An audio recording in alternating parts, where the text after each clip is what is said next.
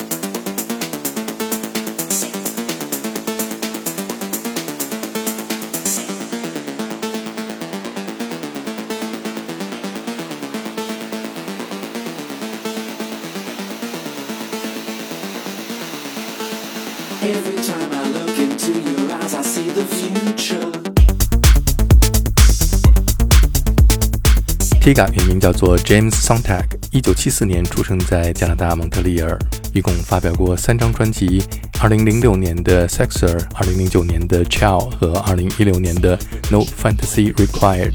其中2006年的首张专辑获得了加拿大朱诺音乐奖的 Dance Recording of the Year。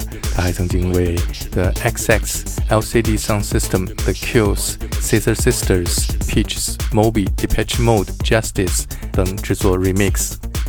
Uh, in, in Beijing, in China, a lot of young people they like the electronic music, and your really unique sound from the early 90s uh, blend a lot of uh, band sound into electronic music.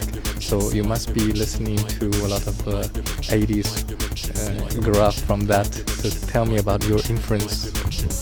Yeah, I'm definitely a child of the 80s. Like I listen, I grew up listening to a lot of that music, and I still listen to a lot of. Well, I listen to a lot of different styles of music anyway. Like I take a lot, I think quite a wide. Well, I did listen a lot to like Depeche Mode and Duran Duran and The Cure and and Soft Cell and bands like that when I was a bit younger.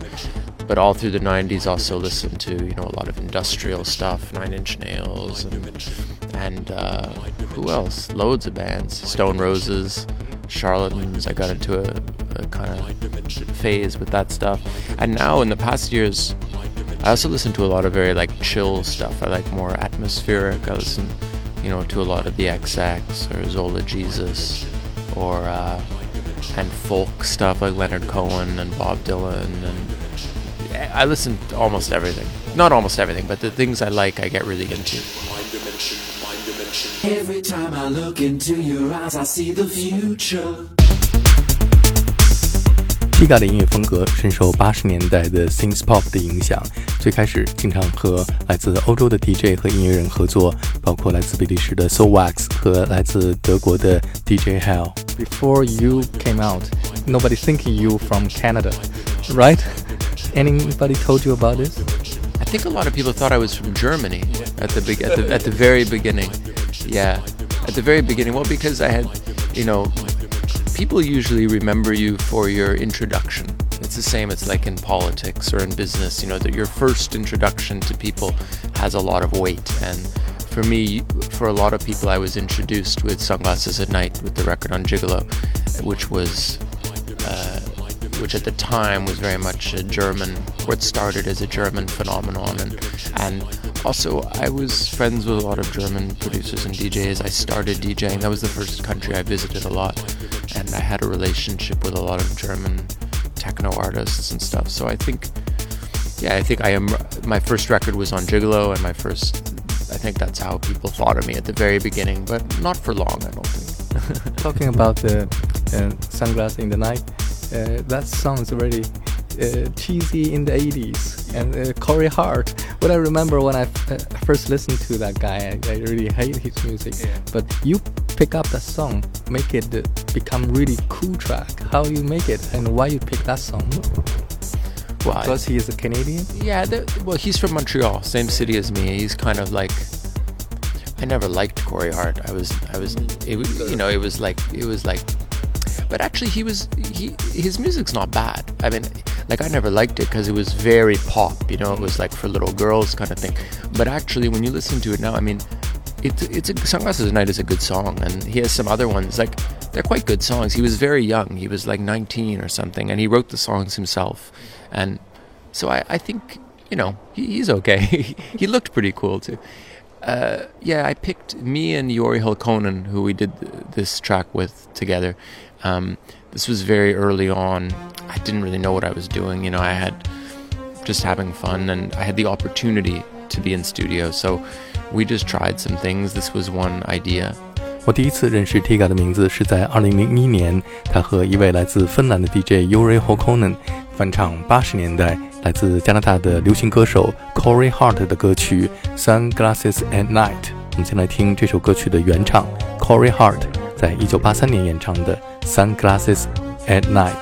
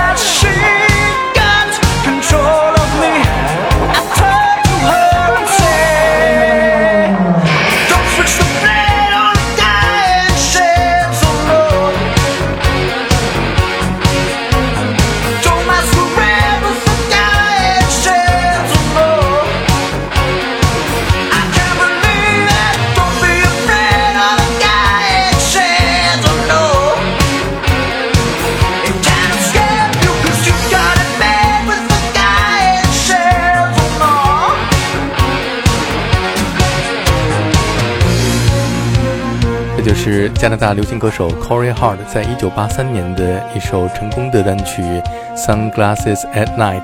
当时这首歌曲也是受到了 synth pop 的影响，不禁让我想到同一年的来自英国的组合 Youth Mix 的歌曲 Sweet Dreams。而 Tiga 告诉我说，当年他之所以产生重新制作这一首《Sunglasses at Night》的想法，是因为他听到了来自法国的电子音乐人和 DJ Miss Kittin and the Hacker 重新翻唱 u s e Mix 的歌曲《Sweet Dreams》。The idea to do a cover version came because I, list, I was listening to Miss Kittin and the Hacker, and they had just done a cover version of uh, Sweet Dreams, the Eurythmics song.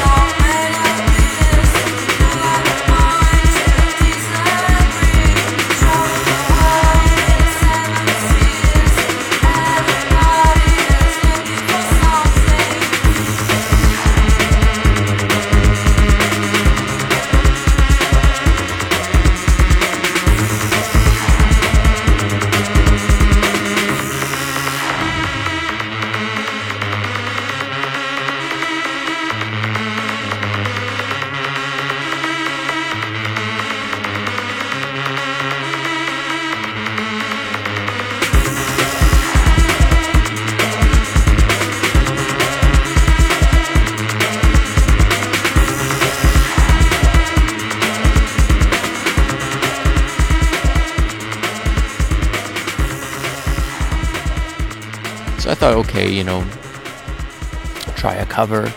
It's an easy way to do something, and and we just did that, and you know, we did a very simple version, like a very kind of ghetto version of it, and it just connected with people. It's a very strange thing, you know. It's that's how music is. Sometimes you can't predict. You know, you can you can spend so much time and thought and energy making something, and nobody cares. You know, and other times you just do something very quickly and it connects with people. So. So have you heard anything from Corey Hart by himself? Well, a long, long time ago, right after it came out, I met him. Uh, we met, we met in a studio in Montreal through a mutual friend, and uh, I was very excited back then. N- now I'm more like, now I'm not. So, um, he liked it. I mean, he. I was very excited, and I went to him with the record, and I played it for him, and I think he was quite surprised. He didn't really understand it, and I remember he told me that uh, he said that I butchered it. You know, what, you know, butcher like a butcher. That I butchered it, but it still tastes good. That's what he told me. But he was very, he was, yeah. But he was very, he was really cool, and I was pretty. I was a lot younger than I was at the beginning, and uh, he was he was nice. He was cool about it. 下面我们再来听 Tiga 版本的 Sunglasses at Night。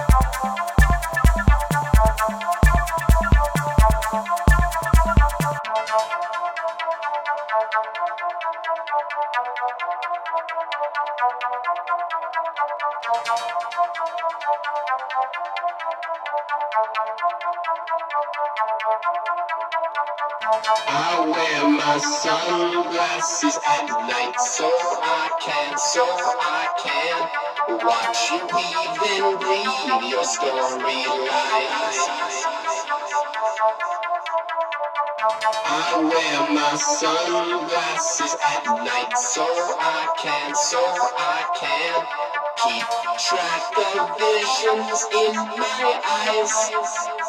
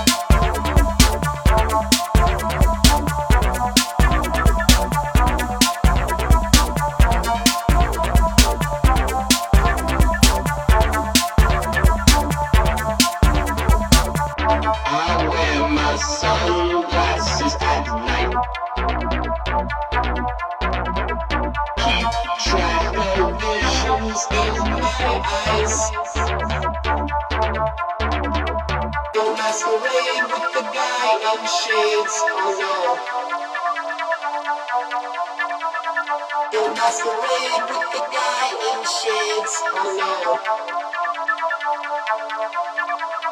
Don't masquerade with the guy in shades, oh no. Don't masquerade with the guy in shades, oh no. Did he ever ask you for producing his new album? No, he, he didn't. Oh, but I remember, but he invited me to his concert. Um, like he did a big return concert in Montreal a few years later, and he invited me. I went. But do you have any uh, new idea about any songs like that? You want to do it? You want to butcher it? Uh, cover versions, you mean? To butcher. um, yeah. Well, there's always. Every time I hear I hear songs, and sometimes you just have the idea like, oh, th- I could. It's a little bit like remixing, you know. Sometimes you think, oh, oh, I could make this better, or I could take this part and get rid of this part, or, um, but yeah, not so much. Lately, there are some songs. I started working on my next album, and there are some songs that. Uh, there's some songs like sometimes I love a song and I think maybe it never got the attention it deserved or it was a strange song and I thought, you know, changing the context can make it interesting. Yeah, there are a few. There's always I have a li- I have lists and notes of paper everywhere with oh, it would be good to cover this song or cover this song. But it has to you know, a cover is like a quick idea you know it has to it has to happen quickly and and has to feel right it's not the kind of thing you plan like in advance you know it just it just has to happen quickly 下面我们听到的是在二零零四年 Tiga 为 Sister Sister 翻唱 Pink Floyd 的歌曲 Comfortably Numb 制作的 remix。Hello,